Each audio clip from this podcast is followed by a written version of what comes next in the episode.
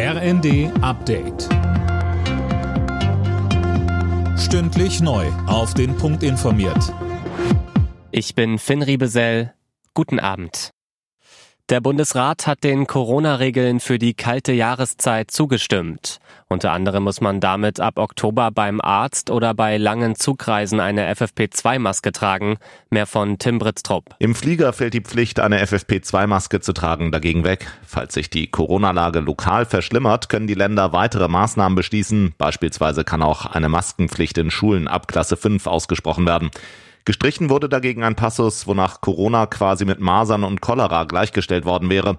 Schüler hätten dann, anders als Erwachsene, nach einer Infektion nur mit einem negativen Test wieder am Unterricht teilnehmen können.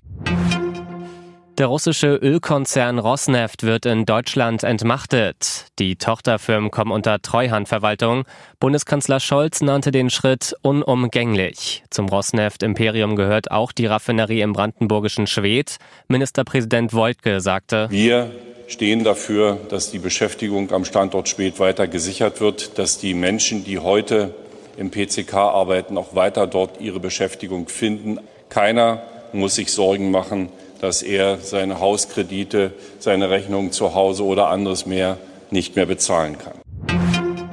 Kanzler Scholz hat angekündigt, dass sich die Bundeswehr auf ihre Kernaufgabe rückbesinnen soll, die Landes- und Bündnisverteidigung. Andere Aufgaben wie die Hilfe in der Pandemie oder humanitäre Einsätze hätten sich dem unterzuordnen, so Scholz bei einer Bundeswehrtagung. Innenministerin Faeser will Belarus von der Fußball-EM in Deutschland ausschließen. Grund dafür ist, dass Diktator Lukaschenko den russischen Krieg gegen die Ukraine unterstützt. Das Land hat sich allerdings ohnehin noch nie für eine EM-Endrunde qualifiziert.